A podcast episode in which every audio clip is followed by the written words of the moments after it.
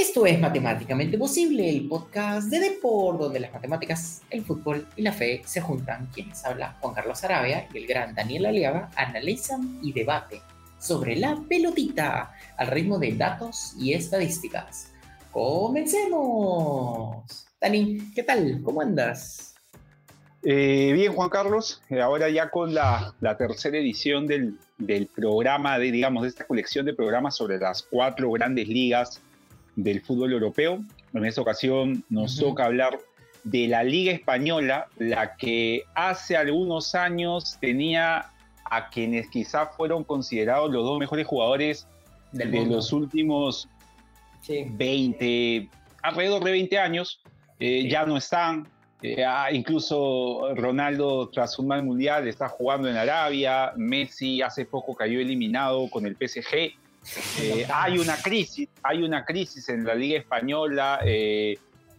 tenemos al Sevilla todavía discutiendo internacionalmente a nivel UEFA, muy mal en la liga, peleando el descenso. Tenemos al Villarreal, acaba de ser eliminado ante el Anderlecht y, a, nivel de, a nivel de Champions League, solamente al Real Madrid peleando, eh, bueno, es el último monarca de la Champions League, pero el único equipo representante de la Liga Española en cuartos de final. Así que creo que, se viene un bonito programa, Juan Carlos, para, para explicar a qué se juega y, y también qué está pasando con ellos.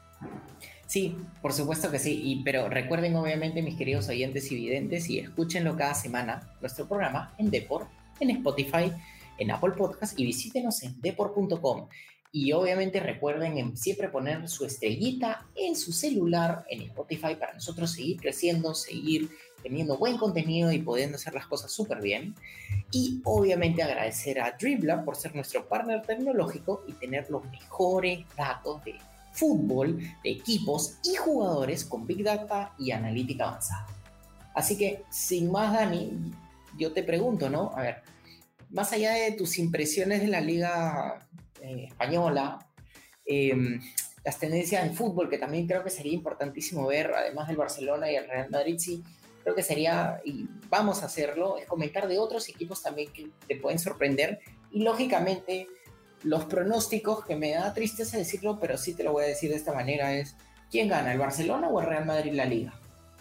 Te la lanza. Ah, a ver, la, impresión que me da tras la, distancia que ha cogido el, Barcelona con el equipo de Real, me parece que Barcelona va a conseguir ser el campeón de esta, de esta de la liga. Son ocho puntos ya. Eh, eh, una liga que, viene siendo así, ¿no? Salvo por ahí el Atlético Madrid en época de cuarentena, eh, se la han peleado eh, el Barcelona y el Real Madrid, con la diferencia que, como bien te indicaba antes, el Barcelona puede ganar la liga, pero está muy lejos de ser ese Barcelona que competía a nivel internacional. O sea, ya no es ni siquiera eh, estos detalles que hacían que Barcelona no gane la Champions, sino que ya no consigue durante dos temporadas consecutivas pasar de ronda.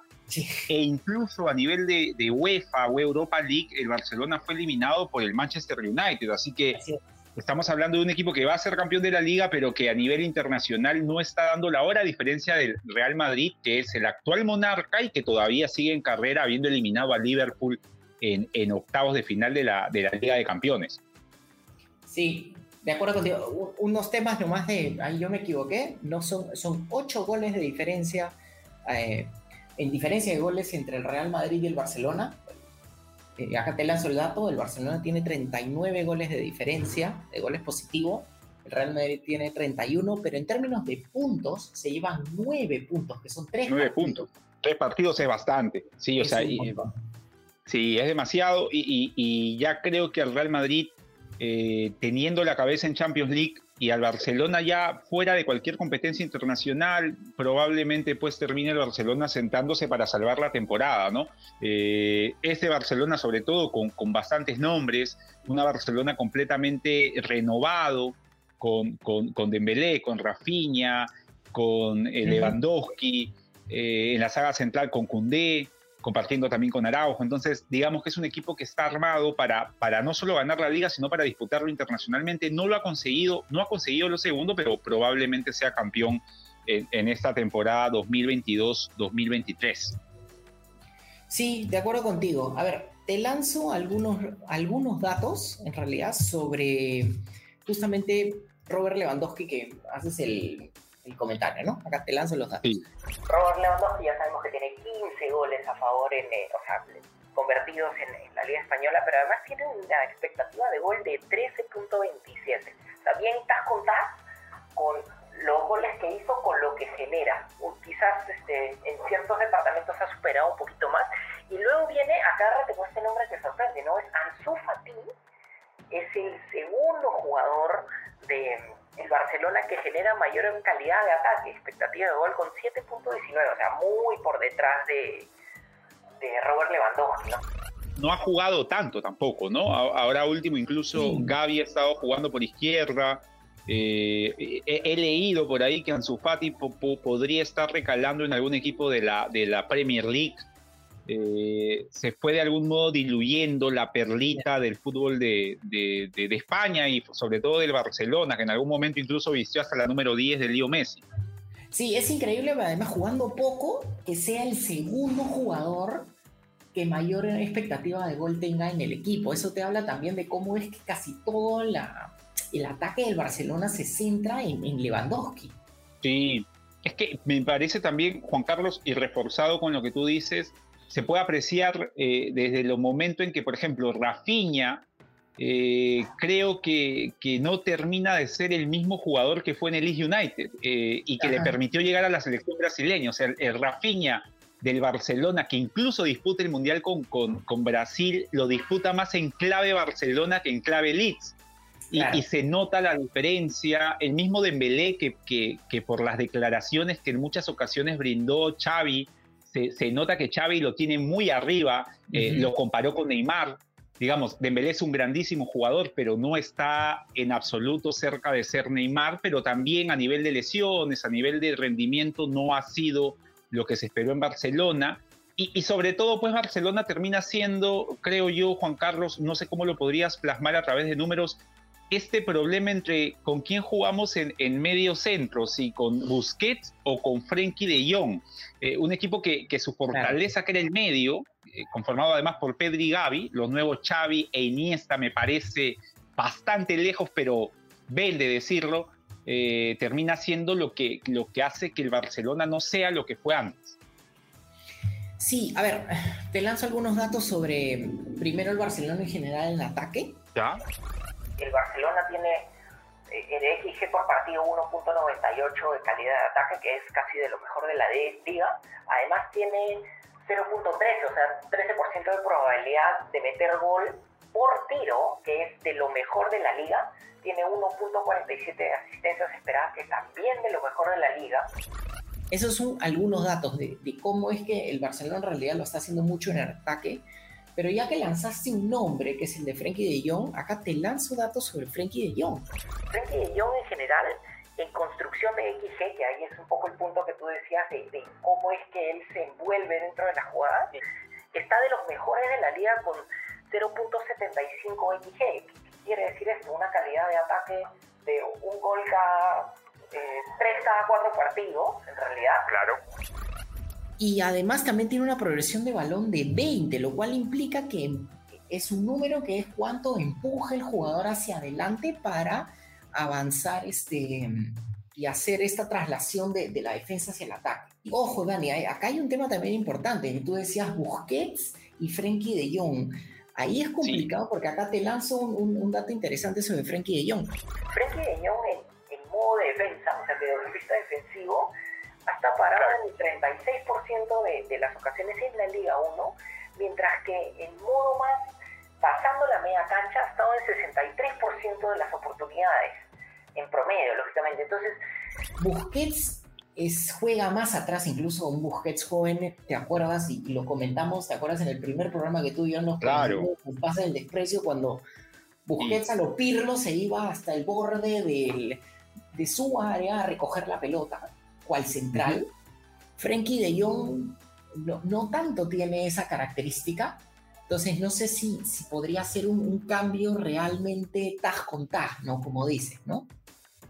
Sí, o sea, yo, yo lo que quería indicarte es que eh, basándome en los números que brindas y en lo que se puede apreciar al, observar a ambos jugadores, eh, la, idea que me da la de Frankie de Jong es que a medida que va evolucionando o involucionando, cada quien tendrá su opinión respecto a qué estilo guste, pero Frankie de Jong, eh, incluso en la Holanda de Países Bajos, de, de Van Gaal, así nosotros nos resistamos a, decirlo de esa manera, es un, es un jugador que cada vez se involucra más en la concepción del juego. E, e, es normal verlo a Frankie de Jong amagando en la, en la media luna de su campo, eh, mientras que Busquets ha ido perdiendo eso. Busquets ha, sido, ha, ido convirtiéndose más en un futbolista eh, de, aduana, ¿no? que recibe y da. Mientras que eh, Frankie de Jong es un futbolista, o sea, entre, entre De Jong y, compararlo con alguien, yo lo vería más a un De Jong parecido a Berratti, esos jugadores que monopolizan mucho la pelota en salida,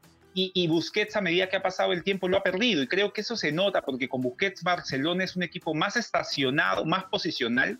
Y con Frenkie de Jong es un equipo que por ahí eh, eh, eh, genera mucho más toco y me voy, que creo que no le gusta tanto a Xavi. es, la, es la imagen que, que, que termina dándome la aparición de estos dos elementos como elemento neurálgico para que el Barcelona crezca, ¿no? Sí, igual como tú dices, y acá te lanzo otros datos, es... El Barcelona tiene un montón de posesión de la pelota. Y como nosotros no hablamos de montones ni si no decimos los números, tiene en promedio esta temporada 67% de, de, posesión de la pelota.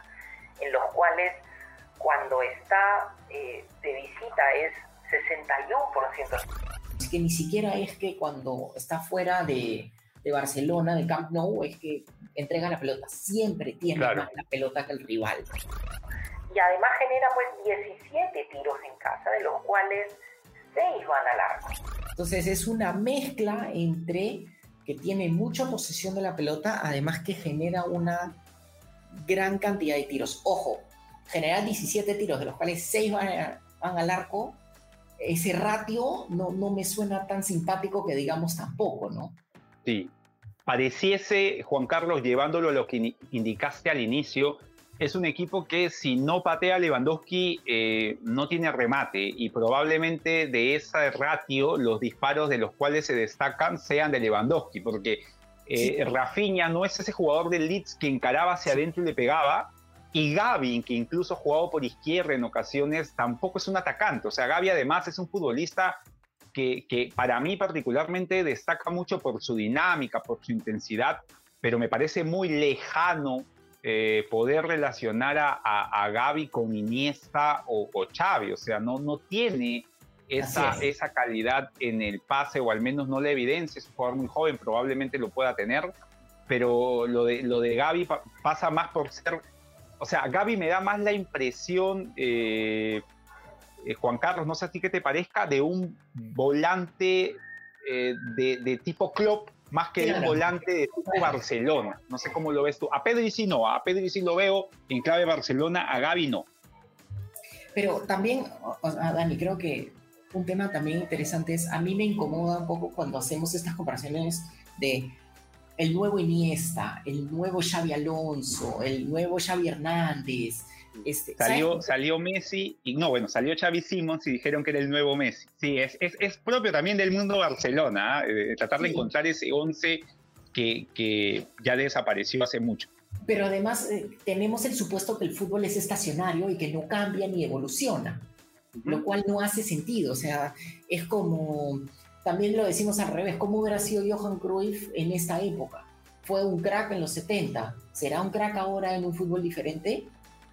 Eh, entonces, también eso ponerlo en contexto es muy importante, ¿no? Como, y, si hablamos de contexto, te pongo otro ejemplo, ¿no? De lo interesante que es ese tema de, los tiros y los tiros a puerta, ¿ya? Te voy a poner el ejemplo, y acá te lanzo datos sobre el Real Madrid, por ejemplo.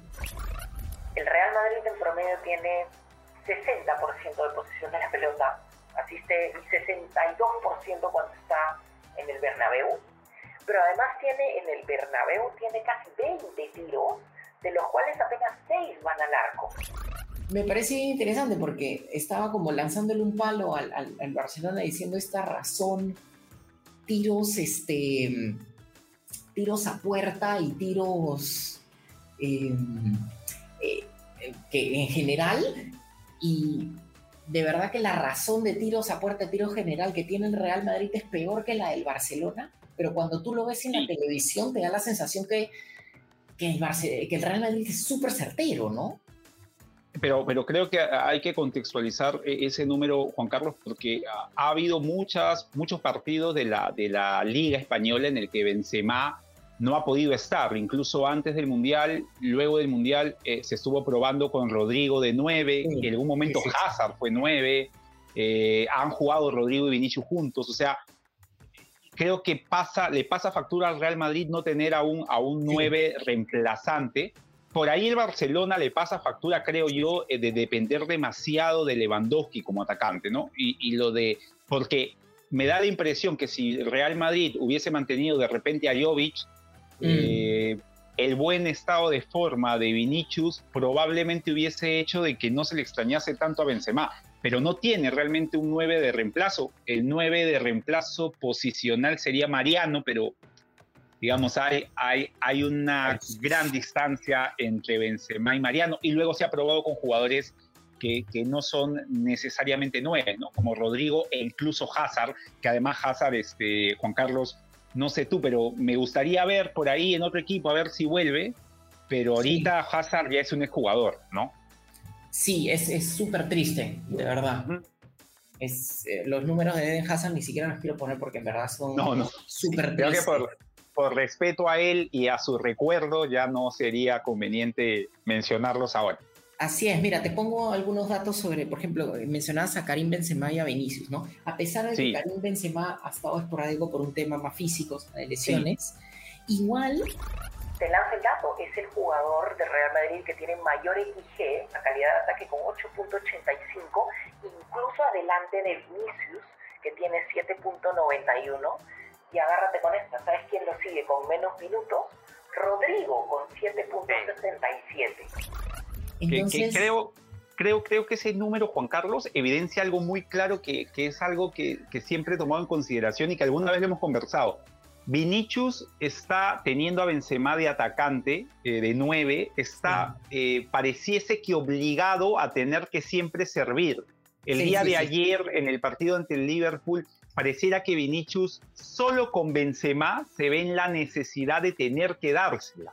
¿No? Creo que Benzema es de los pocos jugadores que en el Real Madrid lo sigue tratando a Vinicius como hace algunos años cuando hablábamos de Vinicius, que, era muy errático, que, que, no era un gran jugador. Ahora Vinicius probablemente esté en el top 3 de, futbolistas determinantes.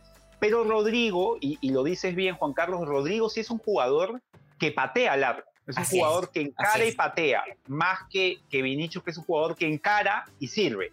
¿No? En cambio, eh, Rodrigo, y queda, queda bien establecido en, en el número que brinda, ¿no? Lo poco que ha participado Rodrigo eh, como atacante, digamos, porque suele jugar con Valverde, Vinicius y Benzema, pero sí ha tenido un número importante para el Real Madrid en, esa, en, esa, en ese registro. Además, te lanzo un dato sobre Vinicius bien interesante, ¿no? Vinicius tiene tres pases clave en juego cada dos partidos, que es de los mejores de la Liga Española pero además también tiene 0.85 de expectativa de gol participando. Es más por traslados en realidad que por pases, pero tú me dirás, oye, pero ¿cómo es esto que más por traslados que por pases? Porque acá te lanzo el dato. Tiene una asistencia esperada de 0.19, o sea, estamos hablando de una asistencia esperada cada cinco partidos. Lo cual implica, eh, yo, o sea, en mi cabeza, para que lo pongamos dentro de la televisión, este dato es ese pase de Benzema que genera la corrida de Vinicius o Vinicius un pase corto que puede ser de Federico Valverde, por ejemplo, o de Modric que hace una corrida de... de Toda la banda izquierda es de él, claro. Y puede servir a alguien que lo... Puede servir directamente a Benzema o puede servir a un jugador que haga la conexión a Benzema o puede patear al arco, ¿no? Entonces, yo, yo ahorita, comparándolo, Sí, ahorita, por ejemplo, comparando, Juan Carlos, el accionar de Vinicius no tan lejano con, con, el Neymar jugando en esa misma posición del 2014, 15, 16, que fue su mejor eh, etapa en el Barcelona incluso. Creo que la diferencia entre ellos, teniendo similitudes, futbolistas por derecha que se, que se tiran a la izquierda, mucha gambeta, bastante gol, mucha fantasía, pero creo que la diferencia está en que, por un lado, me parece que el gesto técnico de Neymar es más constante, o sea, es mejor que el de Vinicius, pero Vinicius tiene, y me da la impresión que tiene mucha más determinación de cara al gol. Creo que Vinicius va en ascenso con eso. Ya, ya empezamos a, ver una jugada clásica de Vinicius por izquierda que es saque el disparo rasante, eh, metiéndose de izquierda hacia derecha con marca encima. O sea, Vinicius es capaz, siendo extremo, de hacer jugadas que por ahí la escuela posicional diría que está mal, ¿no? O sea, un extremo tendría que volver a la jugada, no, él no, él amaga, se mete y patea y está marcando muchos goles así. Entonces, creo que ahí vendría la diferencia, ¿no? La determinación que está teniendo Vinicius de cara al gol. O sea, se está volviendo un goleador, pero me parece que mientras Benzema siga teniendo esa injerencia en ataque, Vinicius siempre va a preferir entre patear y darla a dársela a Benzema, ¿no? un tema de jerarquía. Así es. Acá te mando un dato, un, perdón, un comentario súper picante y luego, ¿qué te parece? si vamos a la ah, pequeña pausa. Perfecto, perfecto. Primero voy a mandar mi comentario picante, que es Vinicius Junior en realidad es una versión mejorada de Robinho. Bastante más mejorada, ¿no? Que Robinho. Ahí sí, sí, sí. Me, parece una buena, un, buen alcance, sí, o sea, me, me, pongo a pensar en la mejor versión de Robinho y la mejor versión, que es la que estamos viendo de Vinicius, y, y en esta te doy, te doy la mano. Me asusté, pensé que ibas a compararlo con Neymar, así que está bien, está bien, ahí estoy de acuerdo.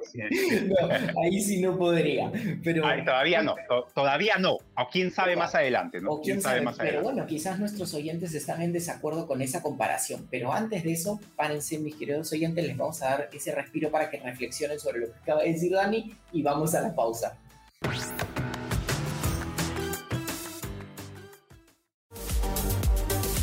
Visita deport.com y mantente al día de todo lo que sucede en el mundo deportivo. Síguenos en nuestras redes sociales y suscríbete a nuestro newsletter deport.com.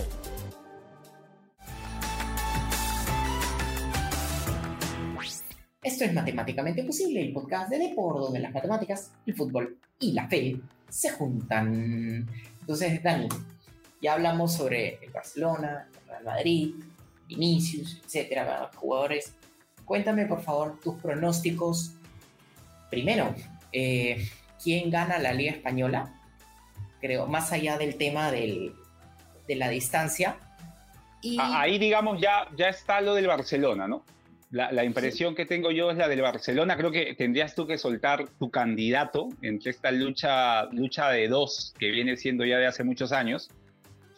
Sí, y también te daría otra pregunta, ¿no? Este, de los, vamos a poner los cuatro, ¿ya?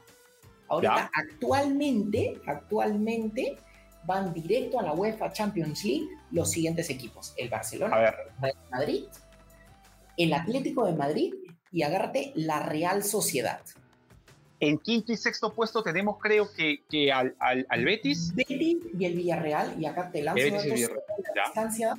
Es el Betis está a tres puntos de la Real Sociedad y el Villarreal, perdón, está a siete puntos de la Real Sociedad. Ya. Solo para poner ese contexto. en contexto, claro. Te pongo mi candidato. A ver. Lo siento, mis queridos. Este, yo, te, yo conozco, además, tengo muchos amigos que son hinchas merengues, pero así a la, a la Madridistas. Madridistas, así full y lo siento muchachos, acá les voy a tener que romper el corazón porque yo creo que no lo va a alcanzar el Real Madrid al Barcelona. Tendría que ser una especie de eh, catástrofe así de seguidilla, además perder tres partidos y que el Real Madrid gane tres partidos, porque además también te lo pongo por lo siguiente, Dani, es que el Real Madrid tiene que jugar Champions y tiene que jugar Liga. Mientras que, o sea, suene horrible, pero el Barcelona lo único que tiene, lo único entre comillas que tiene que jugar es Liga. Por ahí la Copa, ¿no? La Copa del Rey que, que justo los ha emparejado a estos dos equipos, ¿no? Pero, pero digamos, no hay más. No hay más, es verdad, es verdad. Y el calendario es, digamos, asequible con ellos cuando hay que jugar Copa, es verdad. Sí, pero además también te lanzo datos sobre el Barcelona, y tú sabes que siempre termino por acá. Para los, los equipos, para mí, que aguantan, o sea, que tienen buena defensa, están mejor equipados para soportar eh, estar arriba. Y acá te lanzo datos sobre el Barcelona en defensa. Tiene 0.75 XG, o sea, calidad de ataque en contra. Tiene apenas 8 remates en contra recibidos. Obviamente la posición de la pelota del rival es bajísima, 35%. Pases por acción defensiva, o sea, es de los mejores de la liga con 8 pases por acción defensiva. O sea, presiona intensamente al rival. Y recuperaciones altas tiene 6. ¿Qué es lo que te quiero decir? En realidad, de una serie de indicadores, en 10 de los clásicos, 14 indicadores que, de defensa que uno mide, el Barcelona está casi liderando la liga en defensa. Me puedes argumentar que es un tema de posesión, sí, por supuesto, se defienden con la pelota también, pero también se defienden presionando. Entonces, por último, puede ser una jugada de Lewandowski, generan un gol y luego empiezan con, con la gente odiaba la roleteada esta del Barcelona que se daban pases y tenían, la tenían, la tenían e impedían que el rival tuviera la pelota. Hasta ahí se pueden defender y con eso pues pueden generar los resultados. Sí. Ahora, es cierto también, Juan Carlos, que, al Barcelona con esta eh, forma de defenderse a través de la posesión eh, en liga le, resulta mejor que cuando juega eh, a nivel internacional. ¿Por qué? Porque los espacios que podría brindar el Barcelona cuando enfrenta a equipos de mejor nivel le pueden capitalizar esos, esos espacios que deja entre la defensa y el arquero. Cosa que a nivel de liga, por ahí, digamos, le es un poco más permisivo. No digo de que no haya capacidad en la Liga Española para, para generarle, pero siento que en la Liga Española hay de por sí, eh, o sea, los equipos que juegan sabiendo que Barcelona les va a quitar el balón, por ahí en ataque no tienen tanta calidad como le encuentra el Barcelona cuando ha jugado incluso en UEFA frente al Manchester United y, y, en, en, zona de Champions en este grupo duro que le tocó con, con el Bayern Múnich, con el Inter, eh, en la cual tuvo que capitalizar eh, bastantes goles, ¿no? Tuvo un partido de empate creo que con el Inter, recibió un 3 a 0 con el Bayern, o sea, no, no, no le fue fácil al, Barcelona poder, eh, con, digamos, coordinar la posesión con que no le jueguen a las espaldas. eso a nivel internacional le, le daña más que a nivel local. Sí, pero ahí estamos hablando de equipos muy verticales, ojo. ¿ah? Que en España es un buen, o sea, es, algo bueno que dices. En España no es la costumbre, ¿no? Exacto, en España para nada es la costumbre. O sea, si ponemos el ejemplo, ¿ya? aunque irónicamente en promedio, el promedio ahí esconde varias cosas, ya te pongo, te lanzo el dato, ¿ya? En promedio la Liga Española tiene una verticalidad de 21 y en la Premier League, que es una liga mucho más vertical, el promedio es de 22 nada más. Está ligeramente superior. Y acá te lanzo otro dato más. En la Bundesliga el promedio de verticalidad es de 25. Ahí sí ya es una liga mucho más vertical. ¿No? Entonces... Sí, es verdad. Eh, también es a qué rivales le tocó en Champions y yo sí estoy de acuerdo contigo que a rivales que no necesitan le tocó un grupo muy duro y, rivales que no necesitan la posesión de la pelota.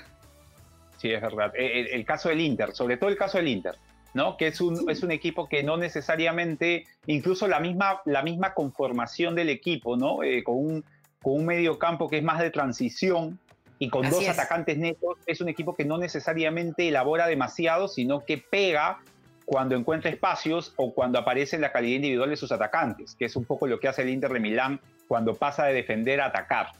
Eh, ahora, Juan Carlos, algo sí que, quisiera mencionar es que me parece que a diferencia de otras ligas, en la liga española sigue habiendo equipos como el Atlético de Madrid, que, que ante equipos como el Real Madrid, como el Barcelona, que serían, digamos, la puesta en práctica que tienen ellos a nivel local, son equipos que ante un equipo de Champions como el City, aunque no les haya ido bien esta vez, pero hace una temporada lo hizo, no tienen ningún problema en tirar el autobús. O sea, eh, son más italianos de la vieja escuela que los propios italianos. O sea, el Milan, el mismo Inter, el Nápoles, que no tiene absolutamente nada que ver, ya no son equipos así.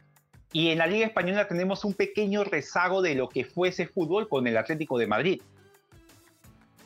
Sí, de acuerdo contigo. A ver, te voy a poner algunos ejemplos sobre el famoso autobús del Atlético de Madrid. Te lanzo algunos datos, ¿ya? Del Atlético de Madrid. Primero, contexto. La Liga Española en promedio tiene 14 pases por acción defensiva, casi 15. ¿sí? Entonces, para los que nos escuchan eh, digamos que recién están empezando a escuchar los que yo siempre pongo el PPDA, es permite que el rival de 15 pases luego para salir a marcarlo. ¿Ya? El Atlético de Madrid de visitante tiene, permite 19 pases por acción defensiva. Y en general el, de local permite 14. Entonces como que está en el promedio cuando es de visita literalmente se tira para atrás. ¿Sí? Pero además también, Dani, un tema bien interesante es que a pesar de tirarse para atrás, y por eso es que yo siento que la, la forma de, de este, del Cholo Simeone como que ya le están agarrando el, digamos que el truco, por llamarlo de una manera coloquial, es que acá te lanzo un dato. La defensa del Atlético de Madrid no lidera en ninguna categoría la Liga Española en defensa. ¿Sí? Está muy bien, por ejemplo, en, en en contra, cuando tiene 0.93, y también gana pues el 57% de sus vuelos aéreos, que eso sí, está bien, pero... En antiguas, y, por, darte otro ejemplo, ¿no? Eh, permite 11, 11 remates en contra, que tampoco es de lo mejor de, de la liga. Entonces, ¿qué es lo que te quiero decir con esto? Es, si bien Aquí el único dato ya para salvar al, Atlético de Madrid, si quieres, es el datito chiquito que en XG por, por remate en contra sí tiene un buen número, eso solo permite eh, remates en promedio de 8% de, de, calidad de ataque, o sea, de probabilidad que entren. Pero igualito promedias varios remates, o sea, recibes varios remates, en general te hacen varios remates y tu XG, o sea, calidad de ataque recibida, no es tan buena tampoco en comparación a otras otros momentos. Entonces, ¿qué es lo que te quiero decir? Es, ¿se tira atrás? Sí. ¿Le funciona en la liga española? Bueno, sí, porque está tercero. claro, es el primero sin, sin contar a los dos que siempre pelean, ¿no? en ese sentido le, conviene, sí, es verdad. Pero, ya ahora, no es un equipo que puede pelear con el Barcelona y el Real Madrid, ya no. Sí, ahora, Juan Carlos, ¿no verías tú, yo, yo particularmente mientras decías eso, eh, recordaba que desde la época del, Atlético Madrid, que, jugó la final con el Real Madrid, las dos finales con el Real Madrid, que creo que hubo un espacio de dos Champions entre cada una, eh, uno pues recordaba la defensa con Juan Fran, con, con Luis Felipe, con los dos centrales Godín, en su momento Miranda, Godín Jiménez, y en el ataque con en su momento Diego Costa y en su momento... Eh, Antoine Grisman en su mejor versión. El Antoine Grisman que vimos en el Mundial, un futbolista magistral, pero la mejor versión para que yo vi de Antoine Grisman fue la de Killer, ¿no? La de Killer con Simeone que, marcaba goles y destacaba mucho. Ahora, yo creo que la forma que tiene el, Atlético de Madrid de, poder jugar contra los tótems europeos es tener mucha calidad en las áreas. Y creo que el Atlético Madrid ya no la tiene tanto. O sea, tener a Savic y a, Jiménez, que no es el jugador que pensamos que sería, eh, los mm. laterales que ahora pone, el atacante, digamos, a veces es Morata, hace poco lo fue Cuña. No, no, no, llega, a, no llega a tener esos jugadores que en su momento, eh, o sea, a, que a nadie le sorprenda, por ahí nos leen chicos más jóvenes, pero en el 2013 Diego Costa se lo peleaban Brasil y España. O sea, en, un momento Diego Costa era un delantero que era capaz de abarcar muchos metros desde la mitad de la cancha hasta el ataque y convertir goles. O sea, el Chelsea lo compra para ser campeón y sale campeón. Era probablemente un top 5 a nivel de atacantes. Por ahí alguien me saca y que no, pero eh, eh, a nivel europeo lo era al menos. Entonces creo que, que la forma de jugar del, del Atlético Madrid se refuerza teniendo mucha calidad individual en las áreas y creo que no la tiene tanto. Entonces no le alcanza, como bien dices tú, para competir con ellos, ¿no? Con, con Barcelona y Real Madrid. Te pongo un ejemplo bien loco, ¿ya? Y acá te lanzo unos datos. La analítica avanzada está en desacuerdo contigo esta temporada, por lo pronto, porque en balón parado, Eh, el Atlético de Madrid en ataque genera 0.33 este, XG, o sea, calidad de ataque en balón parado, y en centros genera 0.16, que es lo mejor de la Liga Española. Entonces, creo que la comparación... Que ha sido, ha sido el fuerte, ¿no? Así es. ha sido el fuerte el Atlético Madrid siempre. Sí, ¿qué es lo que quiero decirte? Yo creo que la sensación que tú tienes es, comparas de cómo era antes, porque estás haciendo el, Diego Costa, etcétera, Juan, en comparación a lo que es ahora. Pero acá, Dani, claro, la discusión es bien interesante. Es, ha empeorado el, Real, el Atlético de Madrid en comparación a lo que era antes, pero la Liga Española en promedio en general también ha empeorado y lo único que ha quedado son el Barcelona y el, ni siquiera el Barcelona en términos internacionales, pero el Real Madrid. ¿Me dejo entender con la pregunta? Sí, o sea, a ver, yo al Real Madrid creo que no, pero el Barcelona obviamente sí, y hay otros equipos que a nivel, o sea, el Sevilla, el propio Villarreal, el Valencia peleando el descenso, o sea, sí ha habido un descenso a nivel de calidad, por lo menos, de los equipos españoles que no son el Real Madrid ni el Barcelona, porque también hay que ser cierto con el Barcelona, o sea, eh, le toca un, grupo muy complicado y va a la UEFA y le toca de frente el Manchester United, que, digamos es el tercero de la Premier, jugando bien. O sea, si uno saca el partido del 7 a 0 del Liverpool, el Manchester United está haciendo, creo que una de sus mejores temporadas en muchos años. Entonces, eh, al Barcelona también no es que el Barcelona haya perdido, digamos, con el Anderlecht, eh, con todo el respeto de que, que se merezca el Anderlecht o haya sido eliminado en un grupo que, tenía, no sé, al, Sporting, al Tottenham. No, fue eliminado en un grupo con el Bayern y el Inter, que siguen en cuarto de final, y, el Manchester United, que sigue en cuarto de final de la UEFA, ¿no? O sea, en ese sentido, creo que ellos siguen siendo, obviamente que no el Barcelona de Guardiola, va a ser pasar años para encontrar ese Barcelona, pero el Real Madrid sigue siendo el actual campeón de la Champions, pero sí, ¿no? Hay equipos que han descendido en cuanto al nivel. Y, sí, te doy eso, ¿no? O sea, por ahí que el, Atlético Madrid mantiene lo que tuvo antes en cuanto al número que me das, pero sí es obvio que ha bajado. No es enfrentar, o sea, no es este mismo Barcelona, el Barcelona que en su momento tuvo que enfrentar el Cholo Simeone en el 2013 y salir campeón. Sí es, exactamente. Y acá, a ver, como Pepa, nomás te, te pregunto, ¿no?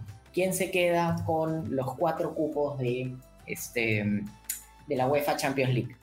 Solo para darte... Eh, me, me quedo, mira, eh, eh, creo que lo se mantiene, obviamente que Barcelona, Real Madrid, Atlético Madrid, que me parece que es el out of context de, ese, de esa liga.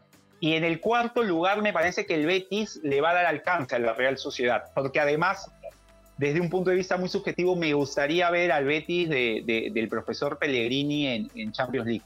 O sea, es un, es un equipo que me agrada mucho ver es un, entrenador que me parece un muy buen entrenador, que, que, además plantea un fútbol diferente al que, al que se suele ver en, en, en Europa, sobre todo por lo que vemos en, la Premier y en la Bundesliga. Así que quisiera ver al, al Betis del profesor Pellegrini eh, llegando a una Champions League, a ver qué nos puede ofrecer, reforzándose de cara a una Champions, ya es diferente, así que sí, me agradaría ver a, a ese equipo entre los cuatro primeros de, de la Liga española y creo que a la UEFA pues irían la Real Sociedad y el Villarreal, ¿no?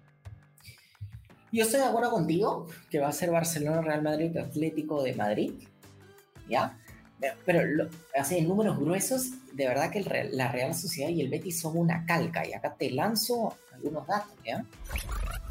La Real, en 25 partidos de ambos, la Real Sociedad tiene 13 ganados y el Betis 12 Ambos han empatado la misma cantidad de partidos, seis, y lógicamente el Betis ha perdido un partido, más. Y por ende tiene eh, tres puntos de, diferencia. Pero además también ni siquiera en diferencia de goles. En diferencia de goles la Real Sociedad tiene más nueve y el Betis más siete. Están por ahí. E, están por ahí. Entonces... Y, son ya, es la segunda temporada de ambos haciendo las cosas muy bien. ¿ah? La, temporada pasada también estuvieron en esa lucha, ¿no? De ver quién era el cuarto. Yo creería que em, también en un tema medio subjetivo, voy a ser honesto, y acá me van se van a sorprender mis queridos oyentes, yo también creo que lo alcanza el Betis, la Real Sociedad. También por Pellegrini, porque me parece un buen técnico. Sí Y además también porque, y acá te lanzo datos, ¿no? 6.89 expectativa de gol tiene Borja Iglesias, un jugador que a mí personalmente me simpatiza muchísimo. Eh, en el Real Betis y es el, mejor, digamos que, referente en ataque de, ese equipo. Sí, que a Real Sociedad creo que, que ahí le falta, ¿no? O sea, está Isaac, que no, que me parece, no sé si está lesionado, el noruego Sorlot no, no me termina de convencer y, hace poco por, por, la UEFA lo vi jugar a Carlos Fernández, un futbolista de, que estuvo en el Sevilla, que no, no logró consolidarse allá, así que creo que en ese aspecto, incluso, o sea, si tomamos al Panda, Iglesias y, y a Jose, me parece que en ataque tiene mayor capacidad de pegada el equipo, el equipo de Real Betis. Es algo que, en la Real Sociedad además está Oyarzábal, que es un, muy buen delantero, que, ha jugado en la selección incluso, así que está peleado, está muy peleado ese cuarto puesto para, para ir a la Champions League por parte de la Liga Española. De acuerdo. Dani, cuéntame por favor qué nave nos depara para la siguiente semana para la siguiente semana y, culminando, Juan Carlos, eh, esta colección de las cuatro mejores ligas del fútbol europeo. Ya si, si la gente quiere que hablemos de alguna liga más, coméntelo, díganoslo y estamos prestos a hablar de la liga belga, de la liga portuguesa. Pero para terminar esta colección, vamos con la serie, con la serie A, la, liga francesa, la Ligue 1. Vamos con la, con la Serie A que, que la dejo ahí, eh, Juan Carlos. Bien en los datos, estos son datos puro y duro, somos lo que, un poco lo que, lo, que, lo que tú haces, digamos, pero de manera mucho más somera. De los siete representantes italianos jugando en, las tres, en los tres torneos internacionales, seis han pasado a los cuartos de final, tres en la Champions League, dos en la Copa UEFA, en la, en la UEFA Europa League y uno en la Conference. Solo la Lazio no pasó de ronda, la Lazio de Sarri, esta buena Lazio que probablemente esté jugando Champions el próximo año, bueno, a, mediados de este año.